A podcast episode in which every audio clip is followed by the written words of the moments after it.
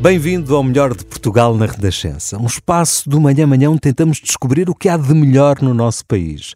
Hoje trazemos alguém que talvez nos possa ajudar a tornar 2024 num ano mesmo bem sucedido. Neste episódio do Melhor de Portugal, a que chamamos O Segredo do Meu Sucesso, vamos falar com alguém que anda à procura das regras de ouro para se ter êxito. Antes de revelar quem é, posso dizer que nasceu em Espinho, mas mudou-se para Oeiras. Queria ser professor de inglês e tinha queda para as ciências, mas acabou por se dedicar à escrita. Primeiro tornou-se jornalista, depois escritor. Como jornalista, nunca se quis fechar numa caixinha em vez de tudo um pouco do desporto à ciência.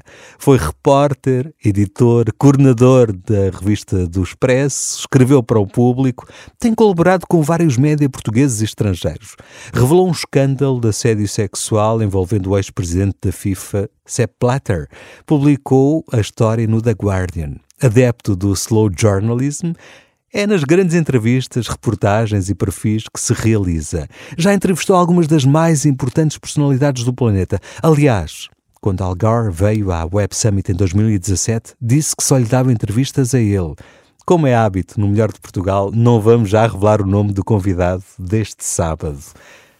Tudo isto é verdade? O que é que falta dizer nesta breve apresentação sobre ti e o teu trabalho? Bom dia. Bom dia, obrigado pelo convite antes de mais. Bom, acho que, uh, acho que traçaste um bom perfil, como nós dizemos no, no, no jornalismo. Um, são mais de 20 anos de, de jornalismo e hoje encaro isso um pouco como estando em pré-reforma, uh, porque me dediquei mais, desde há dois anos, a escrever, a escrever livros, mas, no fundo, é o mesmo tipo de, de exercício. A, a, minha paixão, às vezes, eu diria mais, o meu, o meu vício é contar histórias.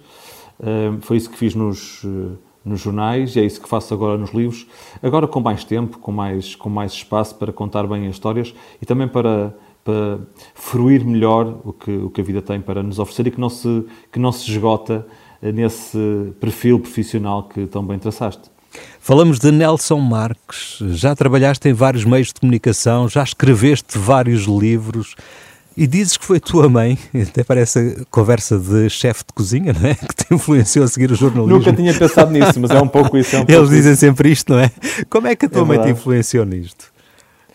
Hum, eu acho que há, há, coisas que nós só, só nos apercebemos muito mais, uh, muito, muito mais tarde. A minha mãe vem de, vem de famílias muito humildes, foi, foi trabalhar para a casa de uma tia com 11, 12, 12 anos, depois montou o seu próprio uh, negócio e ela, uh, não sei onde é que lhe veio, ela sempre escreveu uh, poesia. Que apesar de tudo foi uma coisa que eu nunca tive paixão por, por escrever, mas eu via a minha mãe escrever poesia eh, em todos os bocadinhos de papel que ela, que ela encontrava. fosse nas traseiras, na parte de trás de uma, de uma conta, arrancando um pedaço de cartão de uma, de uma caixa, e ela depois punha isso tudo num, num, num saquinho, anos mais tarde nós, nós pusemos isso num, num livrinho para lhe, para lhe oferecer. E há uma altura da minha vida, na adolescência, eu não sei porquê, hoje olho para trás e não, não consigo perceber porquê, eu sempre achei que, uh, achava uh, que ia ser professor de, de, de inglês. Chego ali ao nono ano, faço os testes psicotécnicos e, e, e, percebo que os testes diziam, indicavam, é como se fosse uma seta que me indicava no caminho das, das, das ciências. E, e, apesar de eu ser bom aluno, estudar nunca foi uma coisa que eu apreciasse uh, muito. Um, tinha muito boas notas, mas eu não me via a seguir o caminho da, da ciência. E há um dia que a minha mãe me diz: por que não jornalismo?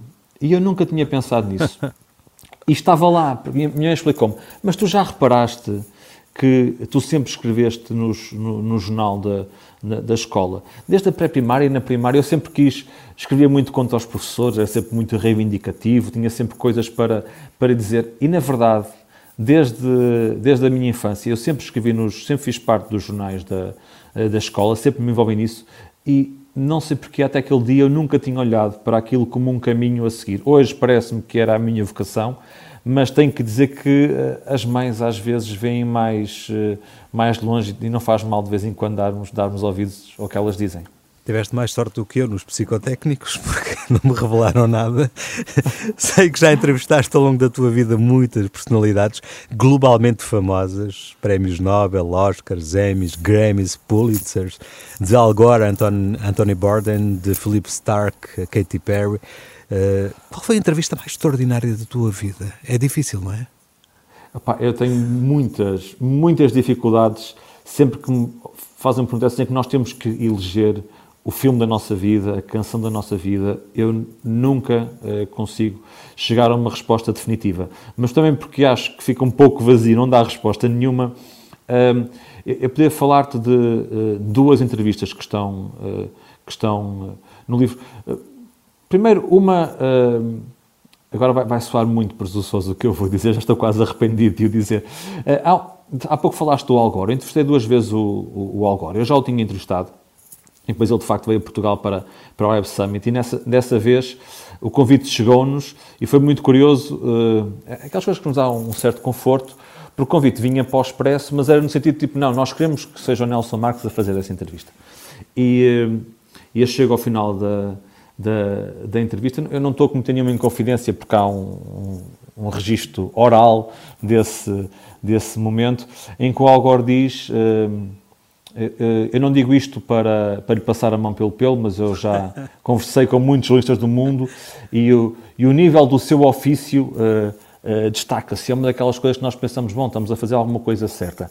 Neste novo livro, O Sucesso está nos detalhes, onde eu fui à procura de histórias de pessoas de sucesso, há muitas uh, entrevistas que, que, foram, que foram marcantes, mas há duas que, que se destacam. Uma foi o arquiteto Renzo, Renzo Piano. Eu vou a, a Paris entrevistar um dos maiores arquitetos do mundo e descubro um, eh, um humanista. Nós falamos de arquitetura, mas falamos do Mediterrâneo, falamos do populismo dos tempos em que vivemos, falamos do futuro das cidades e a sua visão humanista do, do mundo. Ele dizia-me: eu, eh, eu construo casas para construir um mundo melhor.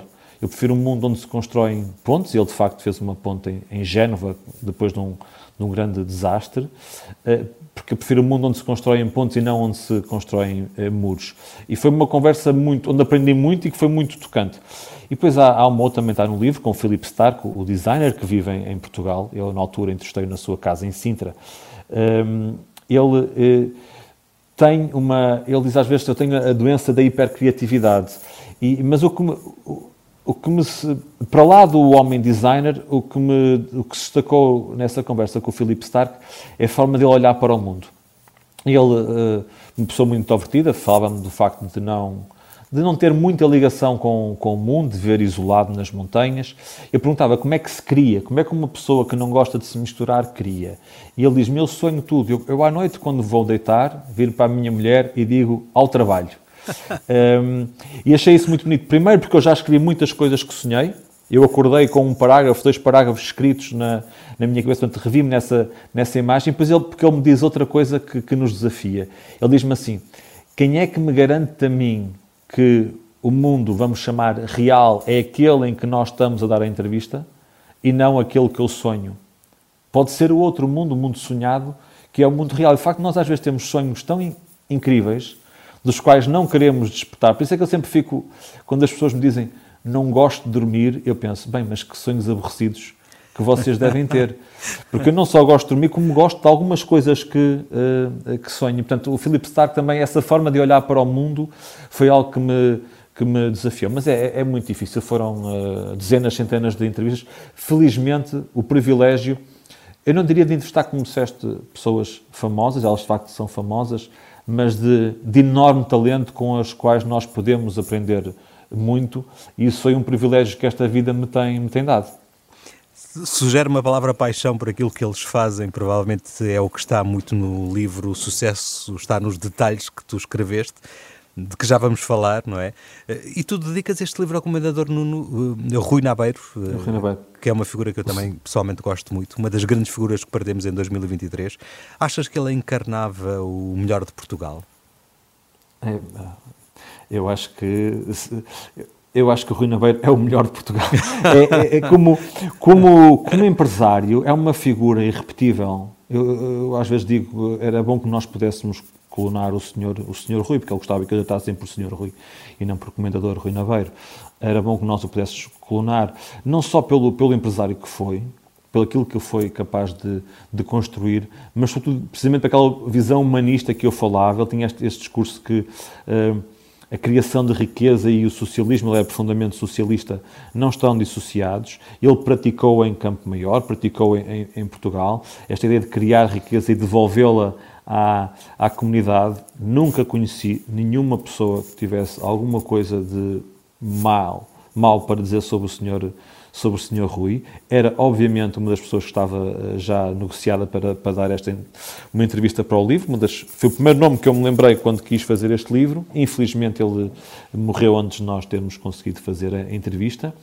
Ehm, e, e a forma que eu encontrei de se fazer sentir a sua presença no, no livro foi no ano da sua, do seu desaparecimento dedicar-lhe este, este livro, porque eu acho que ele de facto encara os, os valores uh, de, uh, não só de empreendedorismo, mas depois da, da humanidade. De, acho, acho, que a palavra certa no, no Sr. Rui Naveiro é a palavra humanidade, generosidade. Um, ehm, e, e, acho que alguns desses valores nesta sociedade hiperconsumista em que nós vivemos se vão, eh, se vão perdendo e, eh, e, acho que nós precisamos de mais uh, Sr. Ruiz. Infelizmente não é fácil, nesse caso nem sequer é possível cloná-lo, mas, mas eu gostava que o seu legado fosse abraçado por outros e que o conseguissem uh, perpetuar uh, para, para, para, de facto nós conseguirmos construir uma cidade que seja onde, onde todos possamos ver um, um pouco melhor. E deve ter bebido muito café ao longo deste processo. É? Olha, vou dizer uma coisa: sou uma pessoa absolutamente entediante, porque não bebo álcool, não bebo café, nunca tomei uma droga na vida e, e portanto. Uh, tenho que lidar, as pessoas de facto têm mesmo que dormir bem, não tenho alternativa porque não, não tomo café, não uso esse tipo de, de, de ajudas. Uh, tenho mesmo que ter um cérebro a funcionar bem, porque não há nenhuma outra droga que me ajude a ter criatividade.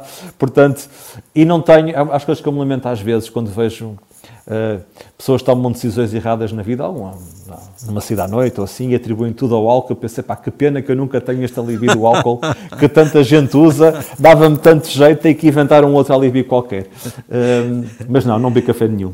Nelson Marques, jornalista, escritor, escreveste um novo livro sobre o sucesso, uh, com entrevista a 12 grandes líderes nacionais e internacionais. O que é que achas do título que temos a este episódio do Melhor de Portugal, O Segredo do Meu Sucesso? Eu, a reflexão sobre o sucesso, sobre o que é o sucesso, só me ocorreu após escrever este livro. Depois de finalizar o livro, eu cheguei a uma conclusão que é, este livro dá-nos pistas que eu acho que são valiosíssimas, nós podemos aprender com os outros como é que se traça um caminho de sucesso, mas acabo este livro a pensar, eu tenho que escrever outro livro. Porque nós quando falamos do segredo do sucesso, estamos sempre a falar do segredo do sucesso profissional. E uh, eu acho que isto já não cola com a, com, com a realidade que, que, que, nós temos hoje. Eu, eu comecei a escrever um, um, pequeno desabafo de fim de ano que ainda, ainda tenho que, que o concretizar melhor. Mas este foi uh, uh, um dos anos mais bem-sucedidos da minha vida, se nós olharmos ao, ao, lado, ao lado profissional. Mas depois há, há, há, outros sucessos. O sucesso de. Eu, eu nunca passei tanto tempo com a minha família e com os meus amigos, como, como, passo, como passo agora. Eu vejo, por exemplo, o, a, a, construção de amizades que já tens há muitos anos, mas o que tu consegues construir quando estás com tempo para estar com as pessoas, para ouvir, para te preocupar com elas, isso também é sucesso, construir boas relações à, à, à nossa volta. Este ano, pela primeira vez, eu, defini, vou tirar dois meses de férias. Nós termos tempo para nós, para até porque quando tu escreves, o, o, tempo é teu aliado, porque se tu estás na, como eu lhe chamo, na roda do, do, do hamster, tens dificuldade em ter boas ideias, estás só a responder às necessidades. Tu precisas ter tempo para te surgirem as, as boas ideias. Portanto, esta ideia do sucesso que se esgota no sucesso profissional merece ser, merece ser desafiada, até porque eh, não terá sucesso uh, o, o homem que decide eu quero ficar em casa a cuidar dos meus filhos, o homem ou a mulher, eh, durante muito tempo foram foi um domínio das, uh, das mulheres. Felizmente, nós estamos a avançar socialmente para uma maior partilha dessas tarefas e já temos homens que abandonam as suas carreiras para ficarem eles a, em casa a cuidar dos filhos. Isso também não será sucesso? Isso de construir uh, bons cidadãos para o futuro, dedicar-lhes tempo, educá-los bem, não será sucesso? O músico que toca na rua, que segue a sua, que segue a sua paixão e toca ali no, no chiado, ele só terá sucesso se subir ao palco do, do, do Coliseu? Tenho dúvidas sobre isso. Provavelmente, eu acho que o, o, o conceito do sucesso como eu acho que na vida o que mais importa é nós, é nós sermos felizes, o conceito do sucesso está muito ligado a nós ter, sermos felizes naquilo que, naquilo que fazemos. Já voltamos à conversa, Nelson Marques, nesta edição do Manhã Manhã. Até já. Renascença, Setúbal, Sesimbra, Grândola, 105.8. Esta semana sem Carla Rocha, o melhor de Portugal é um pouco diferente e vem numa versão de ano novo. Vamos falar de segredos para o sucesso. Trazemos à Renascença Nelson Marques, jornalista, escreveu o livro Sucesso está nos detalhes. Ao longo dos anos já entrevistou personalidades mundialmente famosas, é escritor e autor de vários livros. O seu novo livro sobre as regras de ouro e os ensinamentos de 12 grandes líderes. Chama-se O Sucesso Está nos Detalhes. Junta uma série de conversas com pessoas tão diferentes como Philip Stark, Ana Figueiredo, Adrian Bridge, Benedict Taschen, Rui Fernandes, António Trindade, Madalena Cascais Tomé, Renato, Renzo Piano e muito mais. São 12 ao todo. Bom dia, bem-vindo de novo, Nelson. Quando desafiaste estes 12 líderes empresariais de sucesso para ouvir os seus ensinamentos, querias saber se havia uma receita única para o êxito? Qual era a ideia no meio disto tudo? Era bom, não era? Uma... Dava-me jeito também a mim. Ponha 2 gramas de paixão, 3 gramas de compromisso. Era, era, era extremamente. Uh, bom, para as pessoas não irem ao engano, uh, se querem uma receita que podem seguir e, e lhes vai garantir o sucesso, isso não. Uh, não, não existe. Mas existem lições que nós podemos tirar do, percurso destas pessoas, uh, regras, dicas, que nos podem tornar mais perto de, de, de chegar ao sucesso. Quando eu escrevi este livro, eu queria perceber estas personagens. Eu, eu já escrevi uh, dois livros, uh, vamos chamar assim, com a receita do sucesso de, de chefes, chama-se Chefes Sem, sem reservas. A ideia era perceber quem são eh, as, as pessoas para lá dos, dos chefes. Antes da procura é do Santo Graal, não? Sim, talvez. A, a, ver se, a ver se consigo aplicá-lo. A ver se consigo eu próprio. Não, eu tenho, eu tenho imensa curiosidade. O, o, nós eh, que, que fazemos da, da, comunicação e de contar histórias a, nossa vida, nós somos movidos pela curiosidade. E eu e, e, neste caso pareceu-me um desafio interessante. A ideia, tem que ser honesta, a ideia que me moveu foi muito a ideia de desafio. Foi estas pessoas que estão uh, à frente das grandes empresas e dos grandes negócios raramente se deixam uh, desmontar, digamos assim. Aparecem muito formatados, uh, naquelas fotos de braços cruzados, todas as suas palavras são medidas por, por assessores, raramente vão para lá dos relatórios e contas. E eu, eu, uma das que eu sempre usei, este livro não é um relatório de contas. Eu quero saber quem são estas pessoas. Podem deixar de lado a conversa para a Assembleia de Acionistas e eu quero perceber a quem é que vocês são de realidade. Uh, como é que vieram aqui parar? Quais as suas fragilidades? Um, e é isso que o, livro tenta, tirar estas pessoas do pedestal em que muitas vezes as colocamos e, uh, bom, aqui está alguém como nós. Talvez não totalmente como nós, porque, uh, infelizmente, bom, estamos a falar de pessoas têm vidas uh, conquistadas, mas hum, elas conquistaram isso, mas que são de facto privilegiadas comparadas uh, ao que é média da população portuguesa. Há que ter essa consciência disso, mas perceber como é que elas chegaram lá. E, e, e, através das lições delas, tirar lições que nós podemos aplicar ao nosso, ao nosso dia a dia, para as nossas carreiras, para as nossas vidas. E acho que é isso que o, livro, que o livro faz. Uma receita única para o sucesso não terá. Estarão lá alguns, estão lá seguramente alguns ingredientes. Mas há algo em comum um... em todos eles? Sendo eles tão diferentes? Ah, sim, há, há, coisas que tu percebes. Há pouco falaste de uma coisa que é a paixão.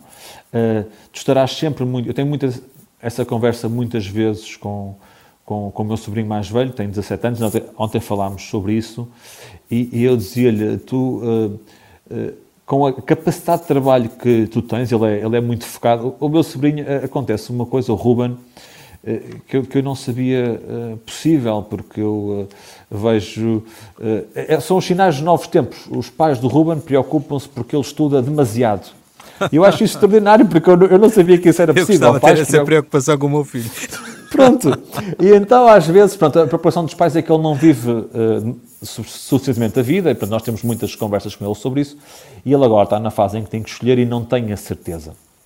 E eu disse, pai, eu nunca vou estar a fazer o papel de te indicar o caminho, tens que perceber o, o caminho. Este livro também nos ensina, e eu falei-lhe disso, que o caminho não tem que ser evidente já. Tu podes escolher uma coisa, podes ir para outra. Escolhe uma coisa que te apaixone porque se tu escolheres uma coisa que te apaixone, com o nível de, de trabalho que tu tens, tu vais ser eh, bem sucedido. E isto é o que o livro há, de facto, uma linha em comum. Pessoas que escolheram percursos, uh, se dedicaram a algo com muita paixão, que fizeram sacrifícios. Uh, por muito que agora eu advogue que nós temos de escolher os frutos da vida e eu tento ter uma vida com, com menos sacrifícios, para se poder colher esses frutos, nós temos que fazer. Há uma fase de, de, fazer sacrifício. Há uma fase que é preciso ter muito compromisso, porque nós vamos sempre eh, encontrar eh, obstáculos no, no, caminho. Portanto, só se nós não. A forma. Eh, o Edison dizia: a nossa maior fraqueza está em desistir. A forma mais, mais certa de ter sucesso é tentar sempre mais uma vez. Porque toda esta gente, houve alturas em que se sentiu num beco sem saída.